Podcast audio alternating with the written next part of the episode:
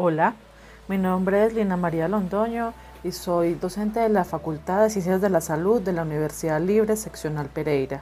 Hoy, en nuestro especial sobre COVID, vamos a hablar sobre una anécdota ligada a un paciente especial. Esta historia se llamará La paciente Corea 31. Para entender la importancia de esta historia, primero tenemos que hablar de cómo enfrentó Corea del Sur la epidemia del COVID-19. Primero, hay que tener en cuenta que Corea del Sur eh, tiene una experiencia anterior con el coronavirus MERS que afectó a la población hace algún tiempo. Aparte de eso, Corea del Sur adelantó una campaña agresiva para combatir el virus. Su campaña se llamaba Bali Bali, que en español significa rápido, rápido. ¿Qué hizo Corea del Sur?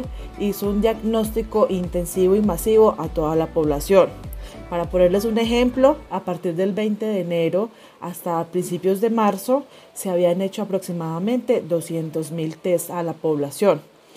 Eso también ocasionó varios problemas dentro de la misma población porque fue eh, bastante invasiva y generalmente se perturbaba la intimidad de las personas.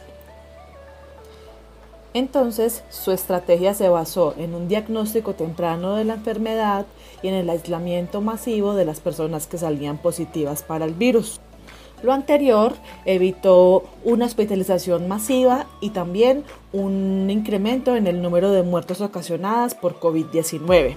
En este caso, Corea del Sur presenta uno de los índices de mortalidad y de letalidad más bajos de todos los países que han sido diagnosticados y han sufrido por esta enfermedad. Dentro de sus estrategias, en los aeropuertos se hacía un control intensivo a todas las personas que llegaban, incluyendo aquellos que llegaban de China y aparecían positivos para el virus. La historia comienza el mismo 20 de enero, el día en que dio positivo el primer caso para coronavirus en Corea. Ese día llegaron eh, algunos chinos desde Wuhan a la capital Seúl. Una de ellas, una mujer de 35 años que tenía los síntomas para la enfermedad y dio positivo para esta. La campaña que se hizo Corea estaba destinada a tres puntos específicos. Primero, a un autocuidado, a un aislamiento en casa y acatar las medidas principalmente de un aislamiento totalmente estricto para las personas que salían positivos para el COVID.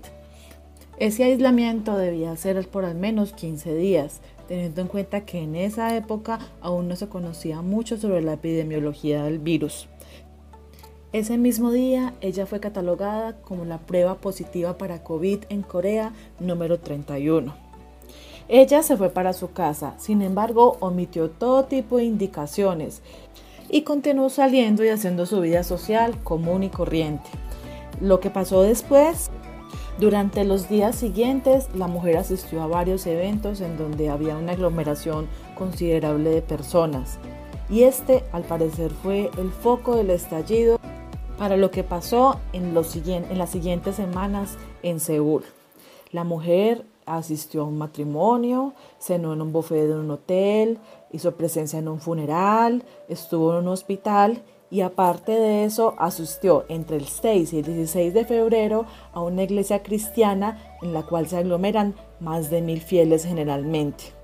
El último evento en la que ella asistió fue un accidente de tránsito del cual tuvo pequeñas lesiones que la llevaron a un hospital. En ese hospital volvieron a hacer la prueba de COVID, ella ya con los síntomas bastante avanzados y se dieron cuenta que ya tenía más de 10 a 15 días con el virus latente. En ese mismo tiempo empezaron a aparecer casos positivos en los hospitales de Seúl y aparecían 100, 200, 300 personas positivas, coincidiendo con el tiempo en que ella estuvo diseminando su virus por toda la ciudad y en una gran cantidad de eventos.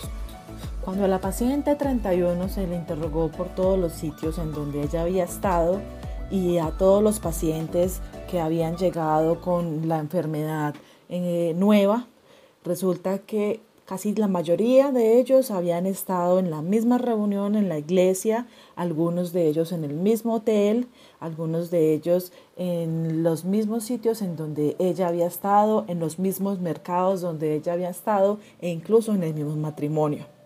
Los epidemiólogos en Corea empezaron a hacer todo un estudio ligado a los sitios en donde había al final concluyeron que ella había sido la transmisora del virus a más de 900 personas. Poco tiempo después se dieron cuenta que no eran 900 personas, sino que fue alrededor de las mil personas que ella pudo contagiar y que se enlazaron por los mismos sitios en donde ella estaba. Este tal vez es uno de los casos más documentados que son ejemplo de la falta de responsabilidad y la falta de conciencia que puede generar un acto individual en estos momentos de, de pandemia. Que no nos pase lo mismo en Colombia. Un saludo fraternal, un librista a todos.